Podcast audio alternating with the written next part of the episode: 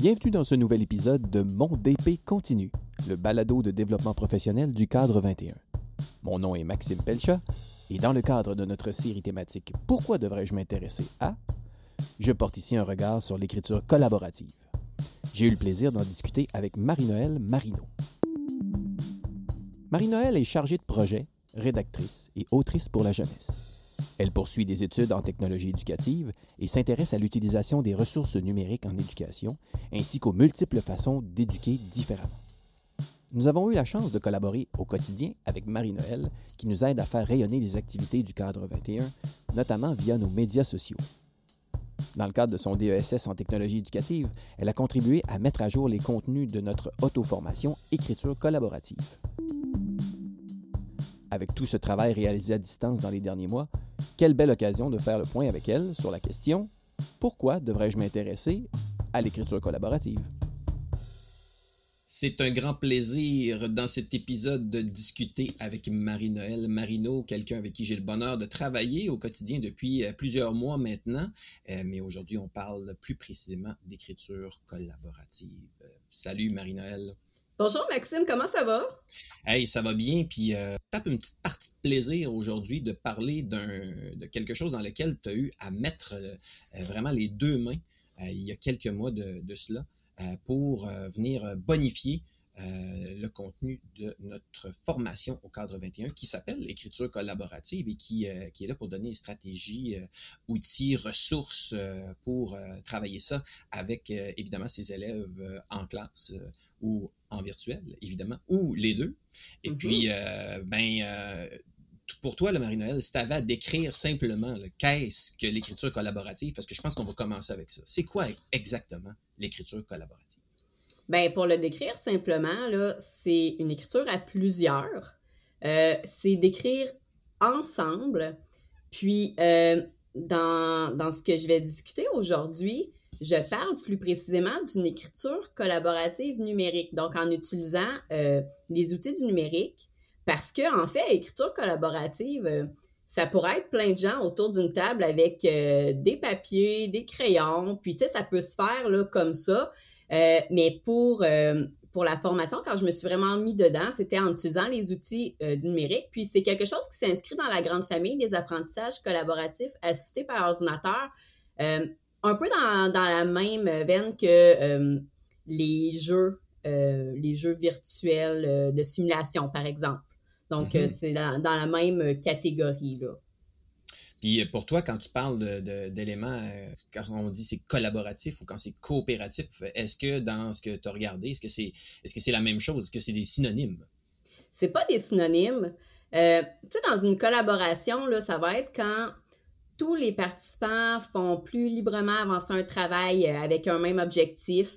alors que quand c'est coopératif, c'est quand chaque participant va avoir une ou plusieurs tâches pour faire avancer un travail. Puis si on y va encore euh, dans plus simple pour euh, faire la différence entre les deux, euh, une collaboration, ce serait quand les gens travaillent ensemble, quand chaque personne s'engage vers un objectif. Alors que coopération, ça serait quand, ce serait comme travailler avec. Donc les gens s'impliquent au sein d'une équipe pour faire avancer un même projet.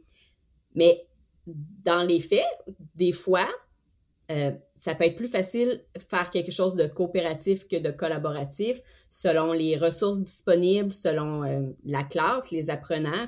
Puis il n'y a pas, tu sais, c'est pas un qui est meilleur que l'autre. Donc, tout ce qu'on discute, puis tout ce qu'il y a aussi dans, dans l'auto-formation, écriture collaborative, ça peut aussi s'appliquer pour de l'écriture coopérative. Euh, il y a une différence, c'est pas la même chose, c'est pas une si grande différence non plus. Mm-hmm. Puis à ce moment-là, ça veut dire que ça revient avec, euh, ben, on, y revient toujours, avec l'intention pédagogique qui est là au début, qui est identifiée par, par l'enseignant, l'enseignante, savoir qu'est-ce qu'on veut euh, cibler comme apprentissage, qu'est-ce qu'on veut aussi évidemment le produire comme, euh, production finale de ce côté-là. Oui, exactement. Puis peut-être que un enseignant qui voudrait se lancer dans l'écriture collaborative, peut-être que la première fois qui va se lancer là-dedans avec ses, apprenants. La première fois qu'ils vont utiliser les outils du numérique, peut-être que d'y aller de façon coopérative au lieu de collaborative, peut-être que ça peut être plus facile. Euh, puis, tranquillement, pas vite, laisser cette, cette liberté additionnelle-là de l'écriture collaborative petit à petit, puis enlever l'idée que chaque personne a sa tâche, qu'il y a quelqu'un qui assigne les tâches, puis les autres exécutent, que chacun fait un peu sa petite affaire de son côté dans un but commun. C'est peut-être quelque chose qui a besoin d'être travaillé. Euh, ça peut probablement être inconfortable pour certaines personnes de se lancer du jour au lendemain sans beaucoup d'expérience préalable dans de la collaboration euh, fidèle à, à, à, ce que c'est vraiment là, à sa définition, en fait. Donc, à ce moment-là, on peut dire qu'il euh, y a aussi, outre l'intention pédagogique, la production qu'on veut faire, euh, il, y a, il y a encore là le contexte dans lequel on est. Est-ce qu'on est avec des, euh, avec des, des jeunes, des, des, élèves qui, en a, qui ont déjà travaillé ça, euh, pour qui la collaboration, par exemple, est déjà quelque chose qu'ils ont travaillé dans d'autres contextes aussi, puis de voir comment on peut euh, l'amener dans un processus d'écriture aussi. Est-ce que, est-ce, que, est-ce que tu penses à des contextes plus particuliers, dans le fond, dans lesquels ça se trouve être pertinent d'intégrer ça? Est-ce, est-ce qu'il faut absolument avoir justement un contexte numérique pour, pour le faire ou au contraire un contexte plus traditionnel peut faire l'affaire aussi. Bien, je dirais que c'est varié. Euh, on peut penser à un contexte euh, plus traditionnel où plusieurs élèves vont tout simplement collaborer à un projet d'écriture euh, créative, faire une histoire, par exemple. mais c'est une stratégie pédagogique qui peut également être utilisée pour créer ensemble, par exemple, un compte-rendu de lecture. Donc, l'activité, ça serait pas le but, ça serait de faire le, compte-rendu de lecture, puis le moyen utilisé, ça serait l'écriture collaborative.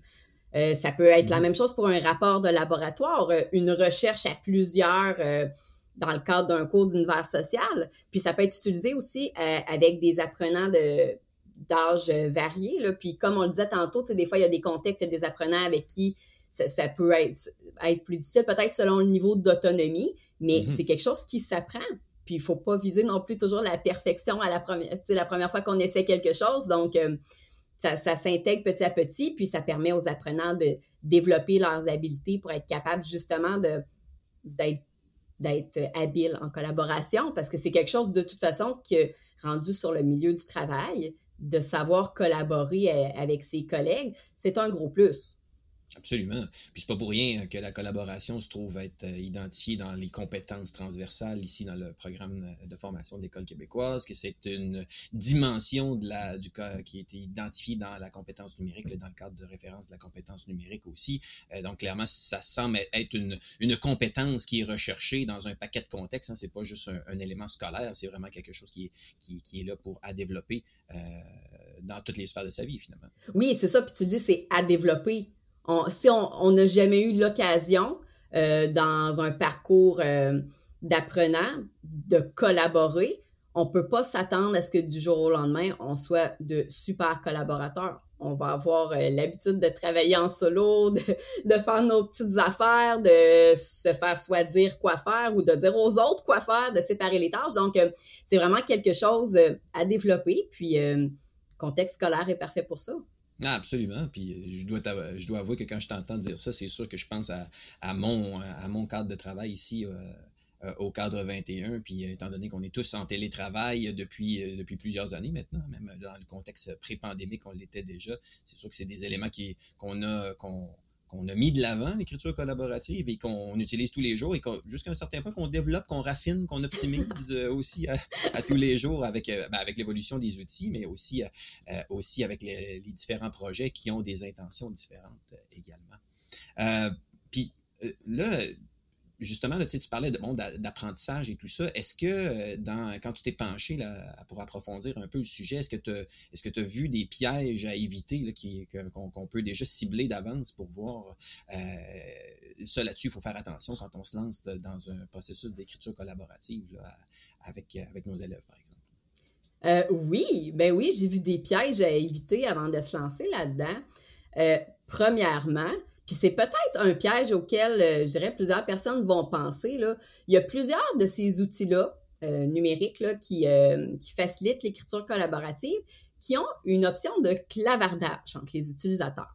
Mm-hmm. Donc, je pense que c'est facile de s'imaginer que ce qui, ce qui va prendre toute la place, ça va être les petites blagues à se faire dans le clavardage au lieu de, de faire avancer, par exemple, le projet d'écriture collaborative. Ah, j'ai déjà vu ça.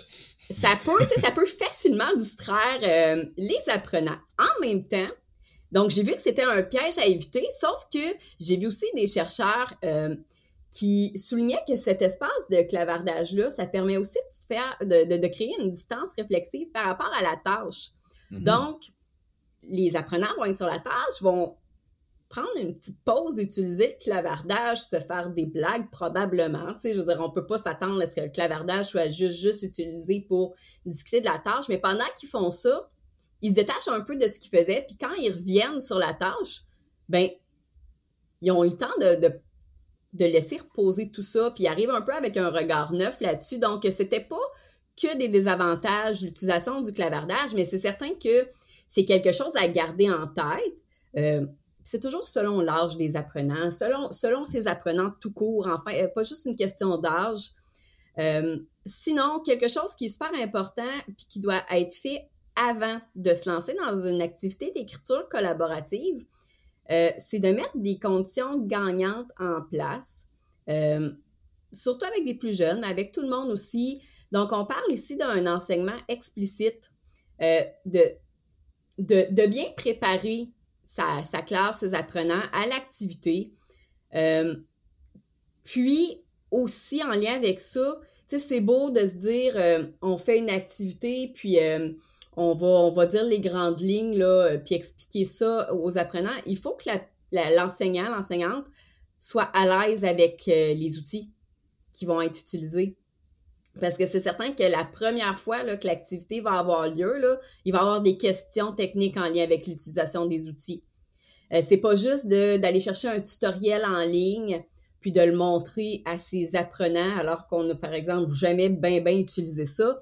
Euh, c'est un bon début, c'est un bon outil d'utiliser un tutoriel déjà existant, mais il faut aussi que la, personne enseignante connaisse un peu, ait fait des tests, euh, ait testé plusieurs des, fonctions de, de l'outil numérique utilisé pour être capable d'accompagner ses apprenants, de répondre aux questions, puis de ne pas être limité à la seule information qu'il y avait dans le tutoriel utilisé. Mm-hmm.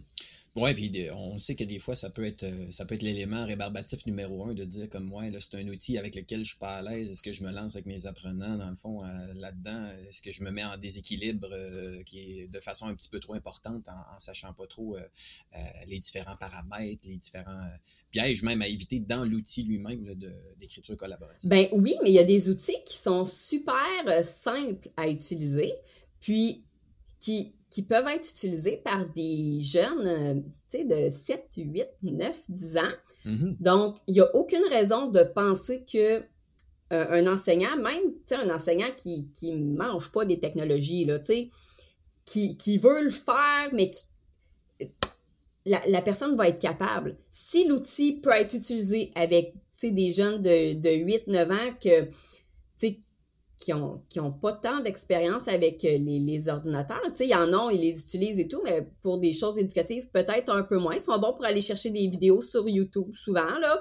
Mais, tu sais, ils ont, euh, dans leur temps libre, ils font pas de l'écriture collaborative. Donc, il n'y a aucune raison de penser que la personne enseignante qui va se prendre du temps avant de lancer son activité pour, pour trouver l'outil numérique qu'elle va comprendre aussi tout simplement. S'il y en a qui sont assez faciles pour des jeunes, c'est assez facile pour tout le monde, même quelqu'un qui est plus frileux avec les technologies. Mm-hmm.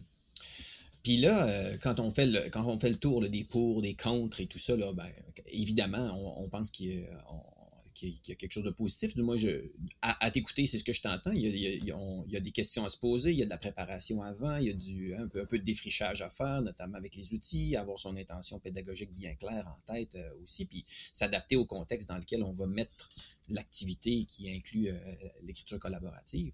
Puis si tu avais, en regard de tout ça, à, comme à, pointer ou à, une plus-value en particulier d'intégrer euh, l'écriture collaborative dans dans, dans les stratégies d'apprentissage qu'on met, puis jusqu'à un certain point, de, de, développer, de contribuer à développer cette compétence à la collaboration, ce serait quoi la plus-value que tu verrais, le principal, euh, peut-être du point de vue de l'apprentissage des élèves eux-mêmes? Ben, c'est qu'en plus des apprentissages qui sont prévus par l'activité, euh, en utilisant l'écriture euh, collaborative numérique, ben, les, les, apprenants vont développer leurs compétences numériques, là, euh, qui est quand même assez important de nos jours. puis, dans ces compétences numériques-là, il y a par exemple la mémorisation d'éléments liés à la littératie numérique, puis les connaissances des outils qui sont utilisés. Puis on peut dire, ouais, mais ces outils-là, ce ne sera pas les mêmes, par exemple, sur le marché du travail. Mais mm-hmm. quand on commence à, utiliser des outils numériques, puis qu'on continue, par exemple, tout le long de, sa scolarité, c'est sûr que les choses vont évoluer, mais les outils, il n'y a pas un outil qui sort du jour au lendemain qui n'a rien, à, qui a rien à voir avec ce qu'il y avait là.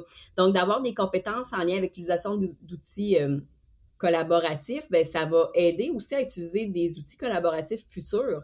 On, on se développe une base de, connaissances puis de compétences, c'est quelque chose qui, qui va suivre les apprenants tout au long de leur vie. Donc, une forme de, transfert, dans le fond, d'éléments clés de cette compétence-là qu'on est capable de faire euh, puis d'évoluer dans le temps avec différents outils, même si euh, les, les outils. Oui, puis dans plein de contextes, là, là euh, on parle dans un contexte scolaire, donc les apprenants ont un peu cette obligation-là de participer à l'activité puis de commencer à utiliser ces outils-là. Il n'y a rien qui dit qu'il y a des, de ces apprenants-là qui ne vont pas par la suite, avoir besoin d'utiliser ces outils-là pour, euh, des projets personnels. Euh, des, des, jeunes qui aiment écrire puis qui se rassemblent pour écrire des choses ensemble vont peut-être penser à utiliser ces outils-là. Il y a plein d'autres contextes, euh, hors que des contextes scolaires, pour l'utilisation de ces outils-là. Puis ça va probablement accrocher certains jeunes pour leurs projets personnels. Puis est-ce que tu y vois euh, là aussi une occasion pour, euh, pour, euh, pour les enseignants, les enseignantes eux autres mêmes de, de développer quelque chose en le travaillant eux-mêmes avec les élèves? Est-ce qu'il y a un transfert possible de, de, ce côté-là aussi, de dire que si c'est bon pour le, ce genre de contexte-là avec mes élèves, c'est peut-être bon dans ce genre de contexte-là pour ma formation continue, par exemple? Ben, c'est certain que tu sais, dans, dans, un département, par exemple, euh, les enseignants, ils ont ce qu'ils font dans la salle de classe, puis ils ont toutes les tâches en lien avec en dehors de la salle de classe. Euh, penser à ce qu'ils vont faire dans, la classe. Euh, de, de, pouvoir utiliser des outils collaboratifs, ça peut permettre à plusieurs enseignants de travailler des ressources ensemble, de collaborer, de co-créer du, du, matériel, du contenu à utiliser en classe. Donc, c'est quelque chose qui peut, qui peut à, long terme venir changer des, pratiques, là, puis venir faire en sorte que dans un département, les gens travaillent beaucoup plus ensemble parce que c'est difficile de se dire, OK, euh, tout le monde va être libéré à telle heure, telle journée pour faire des trucs ensemble, alors que si euh, plusieurs enseignants ont un même euh, document de travail, par exemple euh, un Google Doc, puis ils avancent une ressource qu'ils veulent utiliser en classe ensemble. Ils sont pas obligés d'être connectés en même temps, ils peuvent la travailler ensemble, puis ça fait quelque chose de beaucoup plus euh, probablement beaucoup plus complet parce que chacun va y avoir mis du sien, de ses compétences, de ses connaissances, puis chacun va pouvoir l'utiliser avec ses apprenants par la suite. Donc c'est quelque chose qui peut être super utile aussi pour les enseignants dans leur, dans leur pratique, puis quand ils développent du contenu pour leur classe. Mm-hmm. Donc, euh, de, bénéficier justement de plus qu'une tête sur, euh, pour travailler sur euh, un même dossier, pour faire avancer, pour, pour optimiser, puis, puis aussi, puis je retiens ça dans ce que tu disais tout à l'heure, le, le fait de, de, du temps qui est passé aussi dessus, puis qui permet peut-être de même faire des fois mûrir des dossiers, me faire, faire en sorte qu'on on, a quelque chose de continu à plus, à plus qu'une tête, puis qui se fait pas nécessairement dans, un, dans un est très, très, très limité dans le temps, puis qu'on peut le faire vivre un petit peu plus longuement, puis qu'il mûrisse bien, puis que des meilleures idées sont apportées, puis euh, qu'on améliore, qu'on bonifie, etc.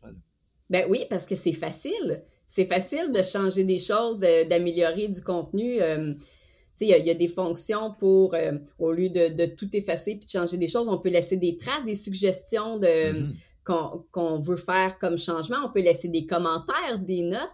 Donc, euh, c'est vraiment une bonne façon de travailler un contenu à plusieurs, que ce soit pour les apprenants puis que pour les, personnes enseignantes. Puis justement, de, de le faire mûrir, de l'améliorer, puis d'avoir un meilleur contenu au final. Hmm.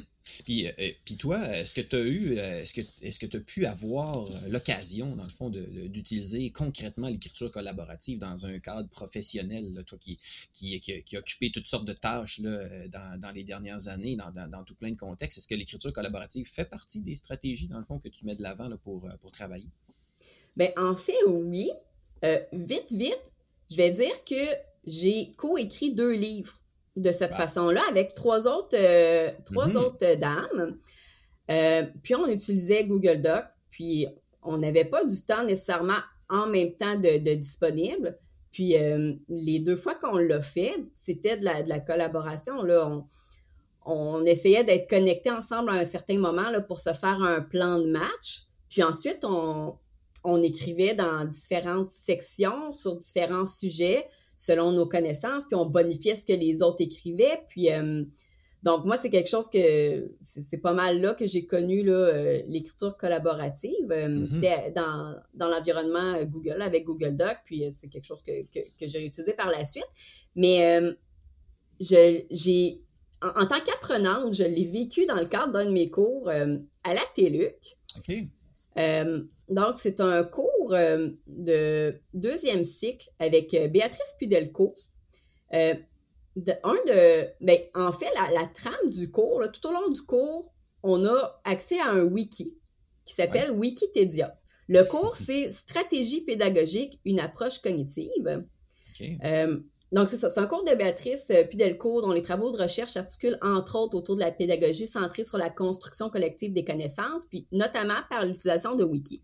Puis là, oui, puis dans le, dans le cadre de ce cours-là, il fallait soit bonifier du contenu sur le wiki, faire des mhm. fiches, puis, euh, tu sais, à, la TELUC, on fait, on, avance dans nos cours sur notre propre temps, donc on n'a pas à être connecté tout le monde en même temps, là, euh, à un moment X. Donc, c'était, c'est un bel, je pense que le cours existe encore, là, c'est un bel exemple de confiance, de tout le monde a accès à cette plateforme-là. Tout le monde peut changer n'importe quoi sur le wiki. Puis c'est un wiki qu'on retrouve là, quand on fait une recherche euh, en lien avec des stratégies pédagogiques. Là, ça sort super haut dans les euh, résultats de recherche. Donc, euh, tu sais, c'est là, mais il y a une confiance qui est là, c'est des apprenants adultes. Mais il y a quand même cet élément-là qu'il y a une confiance pour que chaque personne va faire de son mieux en tant que. Ben, en tant que. Là, vu qu'on est des apprenants adultes, c'est comme un peu des futurs ou déjà professionnels de l'éducation, là. Mais euh, donc, ça, c'est quelque chose que j'ai trouvé super intéressant de. à partir de ce moment-là, premièrement, je me suis renseignée beaucoup sur les wikis parce que, parce que moi, j'avais souvenir qu'on me disait dans mes études, si t'es jamais Wikipédia, c'est un petit peu n'importe quoi, tu sais. On, a dit ça une époque, oui. Oui, ben oui, puis peut-être qu'à cette époque-là, c'était un peu n'importe quoi. Là, je sais pas, c'était peut-être juste nouveau, puis on avait peur, mais, euh, mais de, de, découvrir plus les wikis, puis euh, cette forme de... Je dirais que c'est un peu un chemin entre la collaboration puis la coopération, là, dans, mm-hmm. dans, dans ce cas-là, là. Euh, ça m'a, moi, ça m'a fait changer vraiment ma vision des wikis, puis j'ai trouvé ça super intéressant, un cours qui tournait autour de puis on pouvait améliorer les, autour de l'amélioration de, des, des, sujets, puis de, de travailler, puis de, de, de, faire de la recherche pour améliorer des fiches sur des stratégies pédagogiques. Puis ça peut être un peu n'importe quoi. Là. Un, de mes, mes un des, des, travaux que j'ai fait, c'est de faire une vidéo qui serait ensuite citée dans les sources d'une stratégie pédagogique pour faire la différence entre deux stratégies. Puis, mais tout tournait autour du contenu de, de, de ce wiki-là. Puis euh, moi, en tant qu'apprenante, j'ai trouvé ça super intéressant. Euh, puis ce qui m'a marqué, c'est vraiment que j'ai l'impression qu'on nous faisait grandement confiance là-dedans. C'est très intéressant ce concept de confiance-là au cœur de, cette écriture collaborative. Oui, oui, parce que c'est pas toujours ça. Mais là, dans le cas d'une ressource qui est comme déjà en ligne, que chaque changement que tu fais apparaît tout de suite en ligne, euh, je trouvais ça vraiment très, très intéressant. Là. Puis ça, ça faisait, tu sais, tu y penses à deux fois avant de faire quoi que ce soit sur la plateforme, mais en même temps, si tu fais une erreur, puis on, était invité à regarder souvent le, le log, le journal des modifications récentes, fait que tu pouvais aller voir ce qui venait d'être fait. Puis écoute, si tu voyais qu'un collègue venait d'écrire quelque chose, puis il y avait des coquilles, ben écoute, tu étais le bienvenu à rouvrir la fiche, aller corriger les fautes que tu vois, puis... Euh, donc, c'était vraiment intéressant, là. Puis, ah on était aussi, on avait des notes liées à notre participation. Donc, euh, il fallait en quelque sorte là, regarder ce qui se passait pour essayer de voir si on pouvait pas bonifier des choses, puis euh, améliorer du, contenu ou, euh, je sais pas, corriger des corriger une erreur que quelqu'un venait de faire. Là. Donc, il y avait un peu de ça. Là. notre note était en jeu, mais c'était vraiment le fun comme, comme concept. Très intéressant de euh, cet exemple-là, puis je, présume que, que ce, principe-là de, wiki pourrait être adapté dans toutes sortes de contextes aussi. Hein. On revient à ce qu'on disait au début hein, sur, les différents contextes dans lesquels on, peut intégrer ça. Euh, cette, cette approche-là avec avec les wikis qui est très, qui est très collaboratif, euh, coopératif, même comme tu le, soulevé, et vraiment campé dans un genre de processus d'amélioration continue. Hein. C'est comme un flow, dans le fond, qui pourrait comme jamais s'arrêter. D'ailleurs, je pense que c'est un peu le principe même de, et le succès de Wikipédia aussi, là, que c'est un grand et long processus d'amélioration continue, avec évidemment des, des, enjeux là, qui, qui, sont reliés, mais il y a peut-être vraiment quelque chose d'intéressant à explorer ben oui, avec des apprenants de tous âges là-dessus aussi. Ça invite au droit à l'erreur. Tu sais, quelque mm-hmm. chose que des fois euh, on, on, oublie de, de mettre de l'avant, là, parce que je sais pas, là, parce qu'on est dans un monde qui va vite, puis on aime ça là, quand c'est parfait, là. Mais, euh, tu sais, Wikipédia tout court, c'est tu le sais que ça se peut qu'il y ait des erreurs dedans, puis tu es invité à, si t'en vois une, à la corriger tout simplement. Là. Tu sais, c'est pas grave, c'est en ligne, mais c'est pas grave, tout se corrige, tout s'améliore. Fait partie de cette communauté d'amélioration continue. Mm-hmm. Ah ben, je trouve que ça, que ça englobe bien, dans le fond, tout notre, de pourquoi on devrait s'intéresser à, l'écriture collaborative. Merci beaucoup d'avoir discuté de ça avec moi pour cet épisode. Merci beaucoup pour l'invitation. Pourquoi devrais-je m'intéresser à l'écriture collaborative? Cet entretien avec Marie-Noël Marino nous a révélé de bonnes raisons, toujours avec l'intention pédagogique bien en tête. Sans compter que cette stratégie peut être tout aussi intéressante à intégrer dans son travail hors classe avec ses collègues.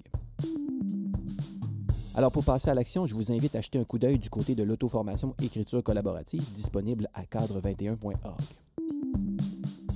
Pour aller plus loin au sujet de la collaboration et de la coopération en contexte scolaire, tel qu'abordé dans cet épisode, je vous invite également à découvrir l'auto-formation Travail collaboratif, que nous avons développée en collaboration avec la dynamique équipe d'école en réseau.